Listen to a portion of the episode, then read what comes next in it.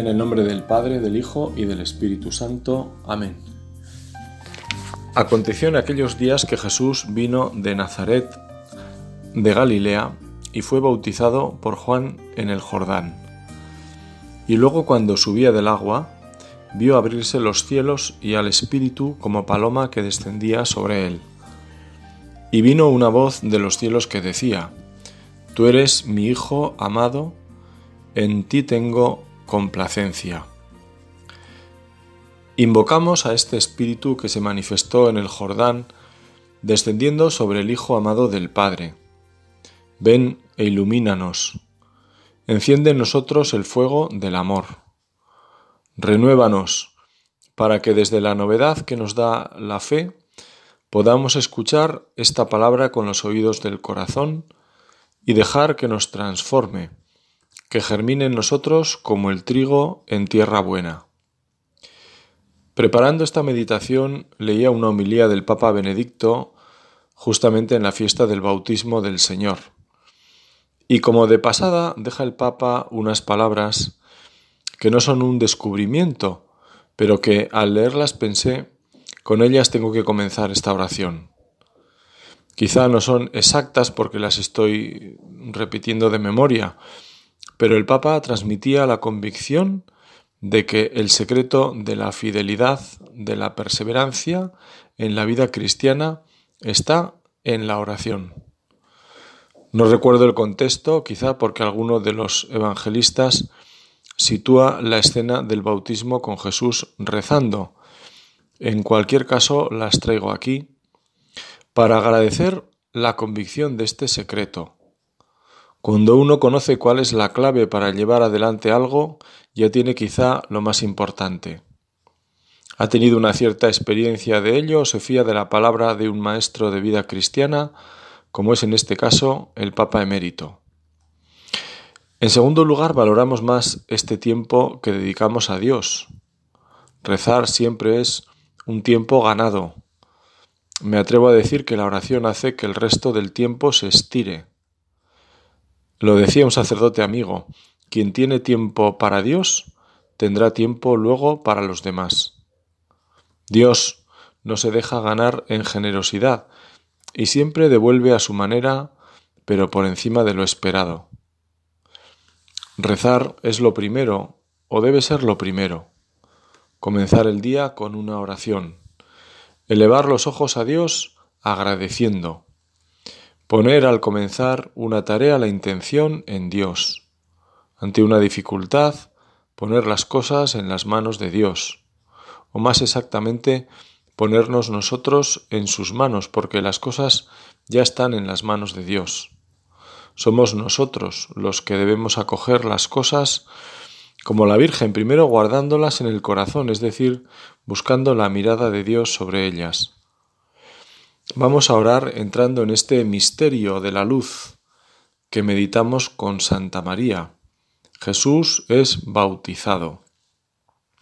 Ya los padres se interesaron mucho por esta fiesta, la más antigua después de la Pascua. Cristo es bautizado, reza hoy el oficio de laudes, y el universo entero se purifica.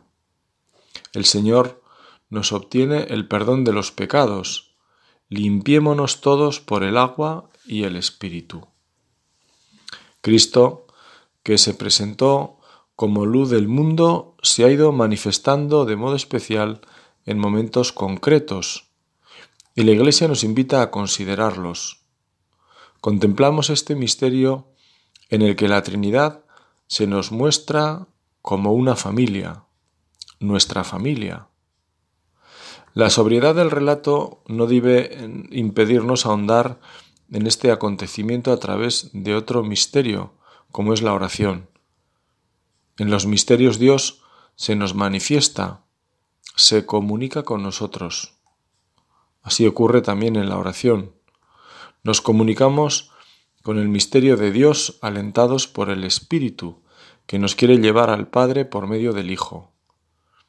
Igual que en el bautismo la Trinidad nos habla con la voz del Padre, así en nuestra oración nos dirigimos a Él por medio de su Hijo amado y Señor nuestro, al que hoy contemplamos en el Jordán.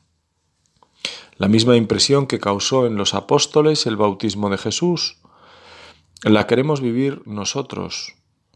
Los cuatro evangelios hablan de él explicando más o menos el hecho. Nosotros, como he dicho, hemos escuchado este relato, el más breve que es de Marcos.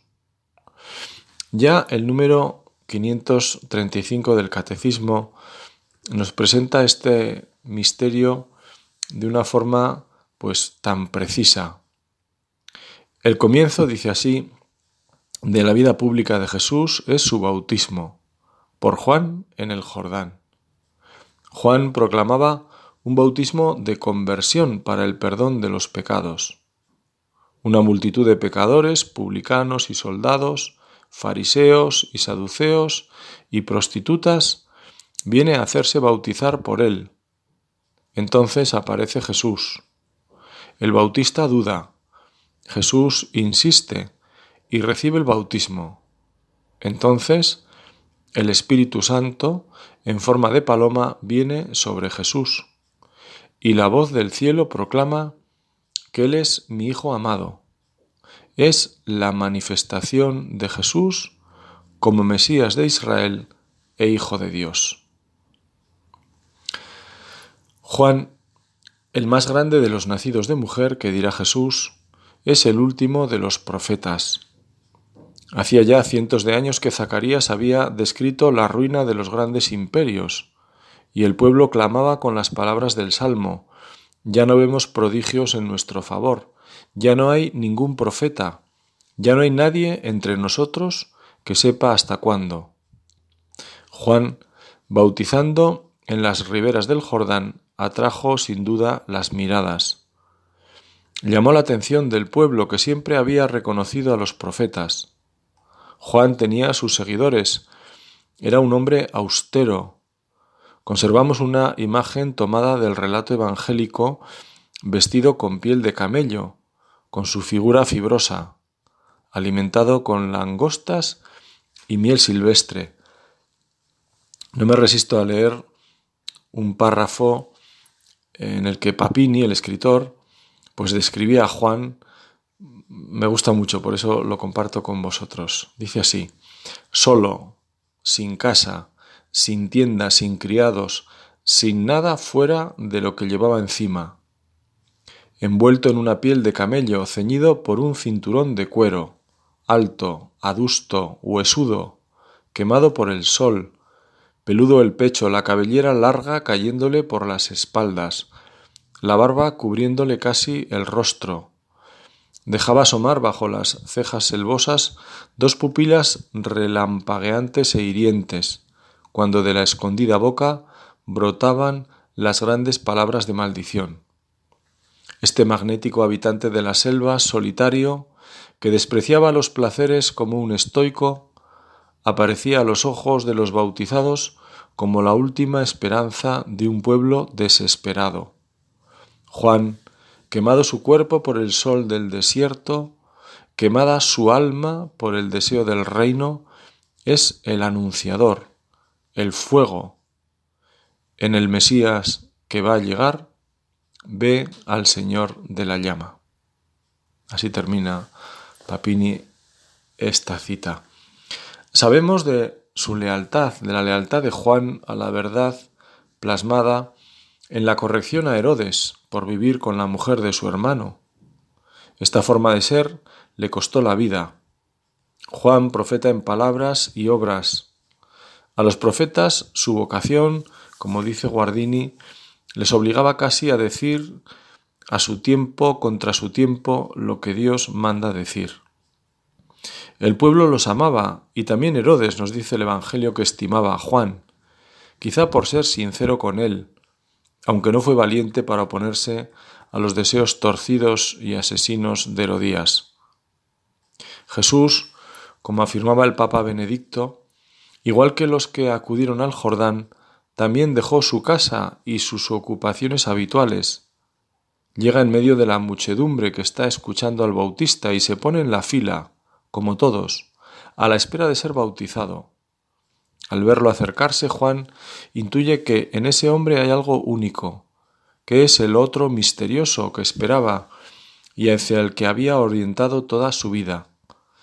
Comprende que se encuentra ante alguien más grande que él y que no es digno ni siquiera de desatar la correa de sus sandalias. Hoy, al rezar, nos ponemos también de alguna forma a la fila de todos aquellos judíos que buscaban a Dios. Juan es de los que llevan a Dios. Juan es un santo y los santos, si por algo se distinguen, es porque la mirada no se queda en ellos. A un santo le resultaría molesto convertirse en modelo, primero porque él mismo busca la gloria de Dios, y lo demás sería vanagloria, y después porque tiene la experiencia de que sólo una vida en obediencia al Padre merece la pena. Y la obediencia al Padre camina por la sencillez y el olvido de uno mismo, por ser de los últimos. La grandeza de Juan está en señalar al Mesías, y por eso con su bautismo llama a la conversión.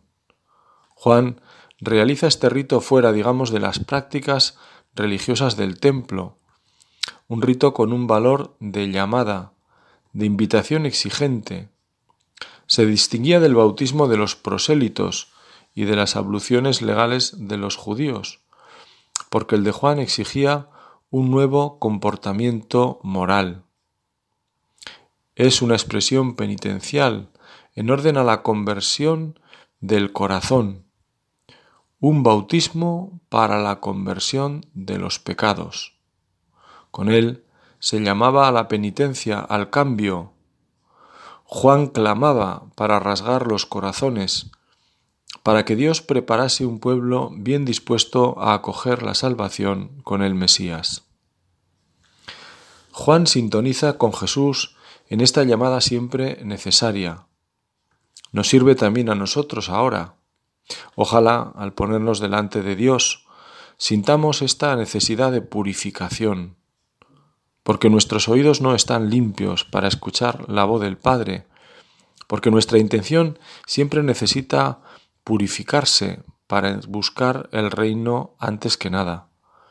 Somos débiles y necesitamos que el Espíritu nos mantenga en esa tensión, en definitiva, que nos mantenga en vela. Si Juan llamaba a la conversión para el perdón de los pecados, es porque él así entendía su vida, una vida necesitada de cambio.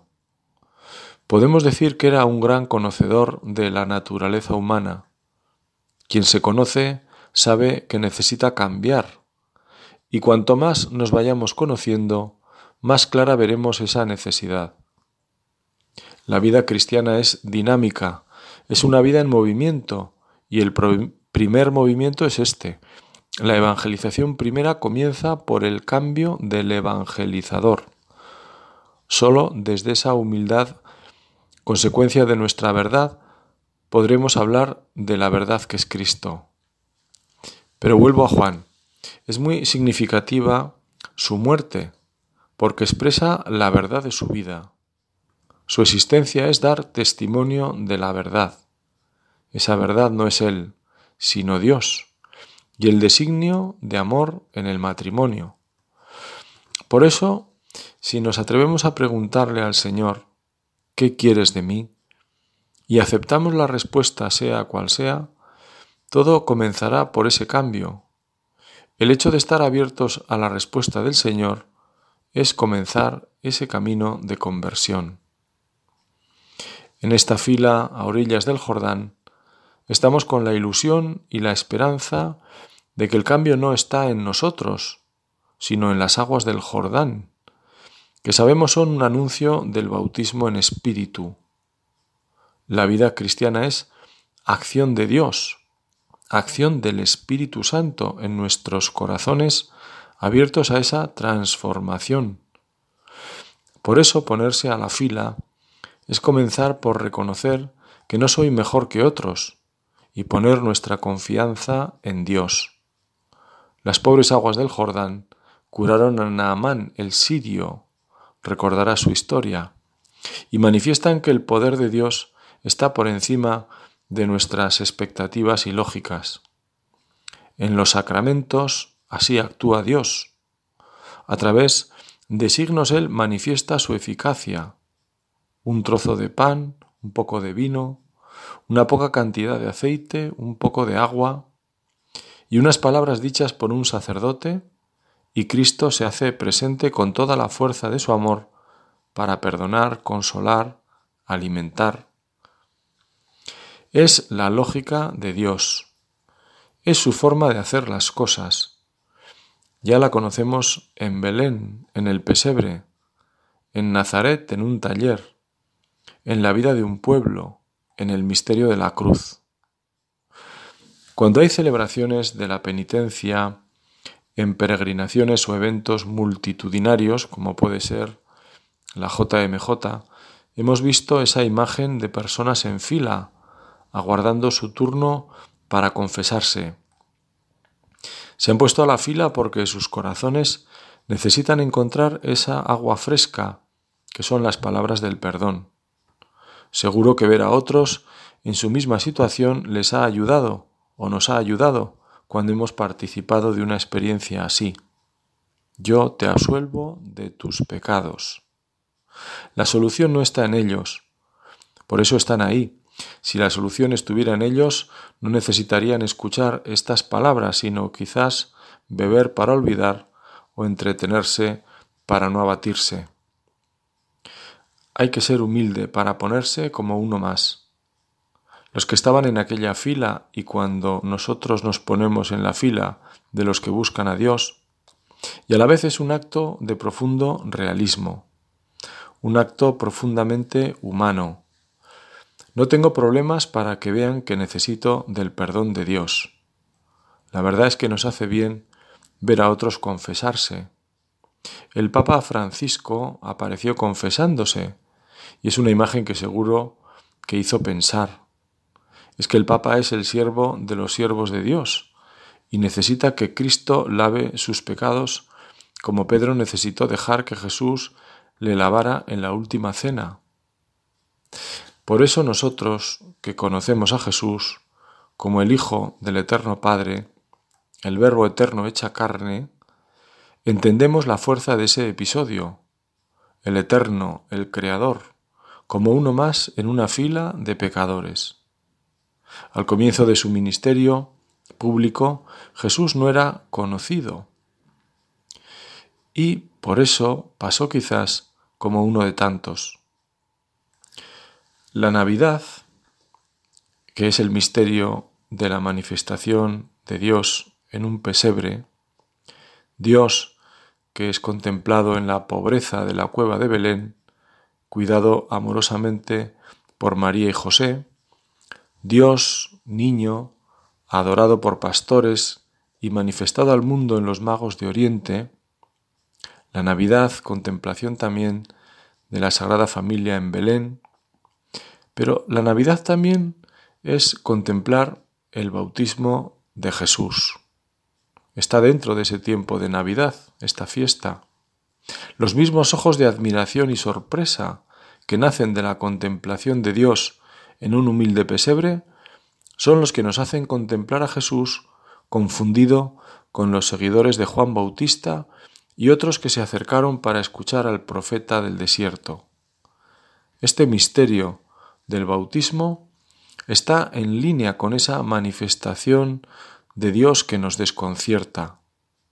El Padre Celeste mira en la cueva de Belén al Hijo engendrado por obra del Espíritu. Es su Hijo amado. La Trinidad de la tierra, Jesús, María y José, nos muestran la Trinidad del cielo.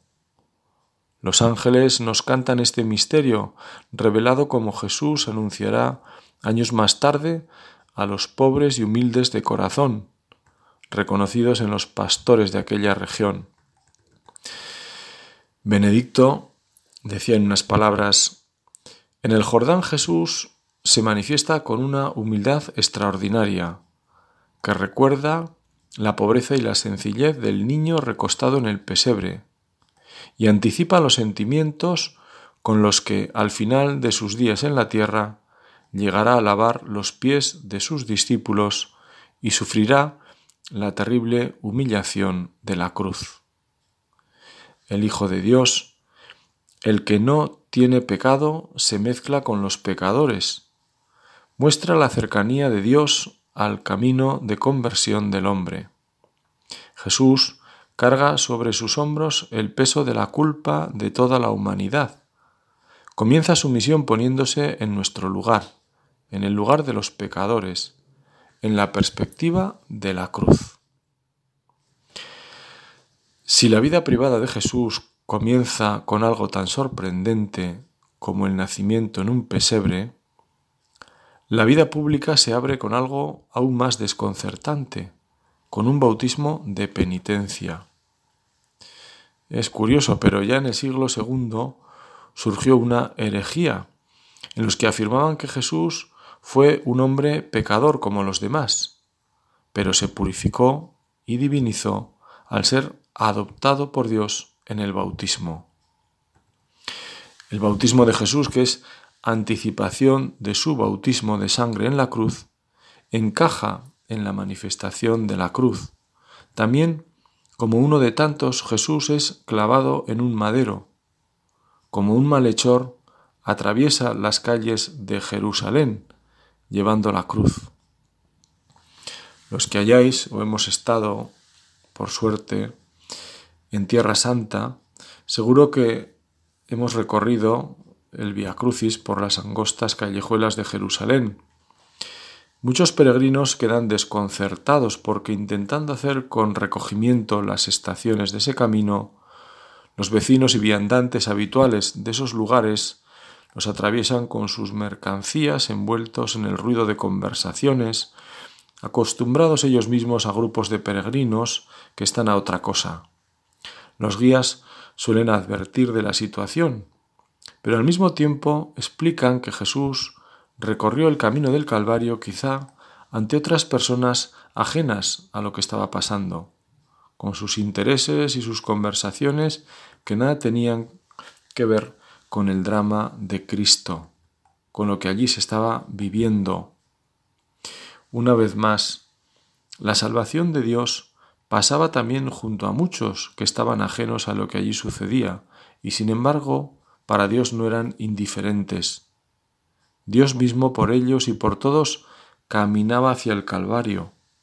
También en nuestras vidas Dios puede pasar a pesar de nuestras distracciones, aunque estemos a otras cosas y con otras conversaciones.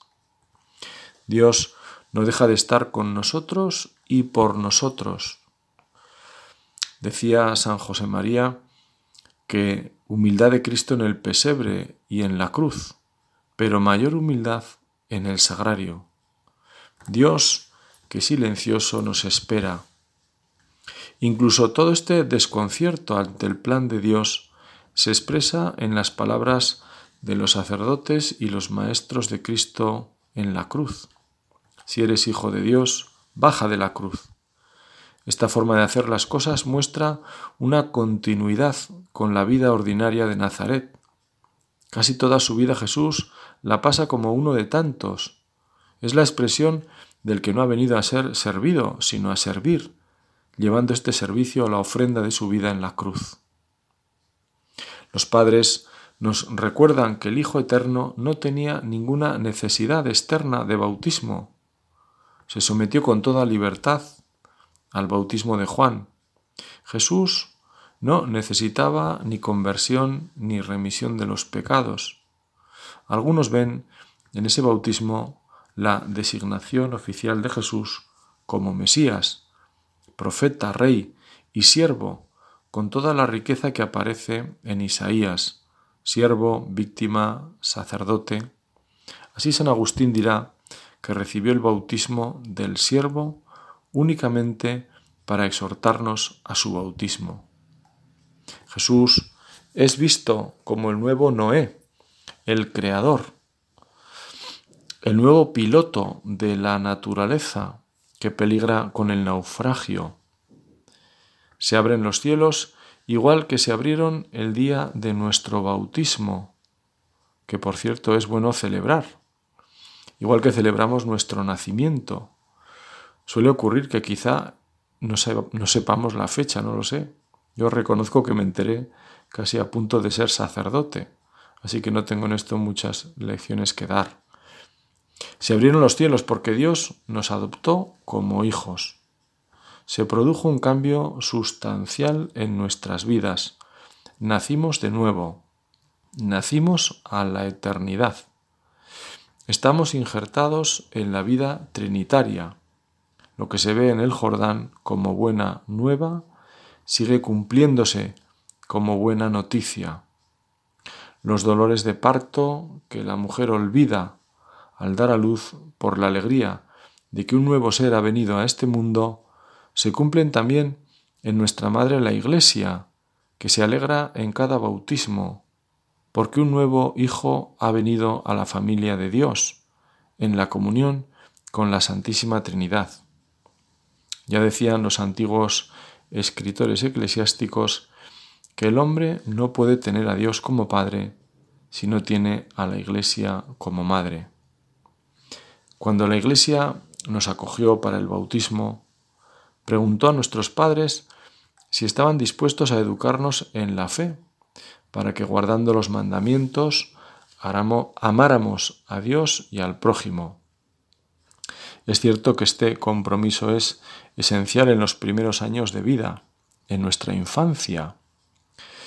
De hecho, solemos decir que en la confirmación se recibe el Espíritu Santo para fortalecernos, pero a la vez también uno ya renueva, ¿eh? ya es él mismo quien está dispuesto pues a confirmar, valga la, la repetición, lo que sus padres hicieron.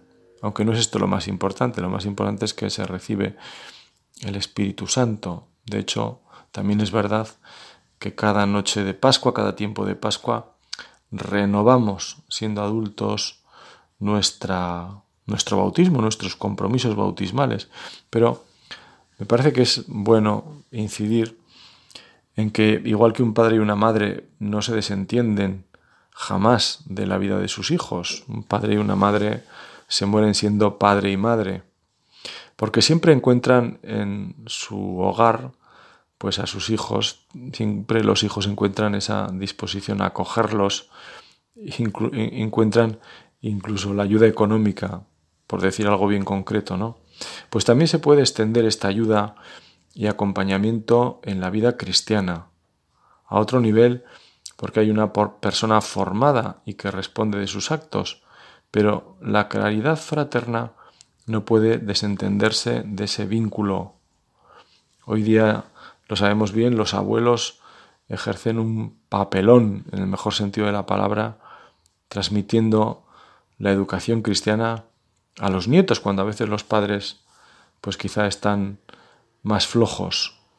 En el lenguaje popular se decía y se dice, la sangre no es agua, para expresar esos vínculos familiares. Podemos decir en cristiano que el agua fortalece la sangre, el agua que nos da el Espíritu, que nos da la comunión con la Trinidad, nos ayuda a amarnos más, incluso en la familia. El agua del Espíritu debe alentar esos vínculos naturales de la sangre y, lógicamente, extenderlos, porque el bautismo nos hace hijos de Dios y nos llama a la fraternidad. Nos sabemos hermanos. Igual que en el orden de la naturaleza los hermanos no se eligen, Así también, en el orden del Espíritu, somos hermanos, los hijos de nuestra Madre la Iglesia, con una vocación clara de ser signos del amor de Dios, viviendo la caridad fraterna, siendo uno para que el mundo crea, y llamados a encender este fuego del amor de Dios por donde pasemos o mejor con quienes se roza nuestra existencia. Terminamos invocando a Santa María, a la humilde sierva del Señor.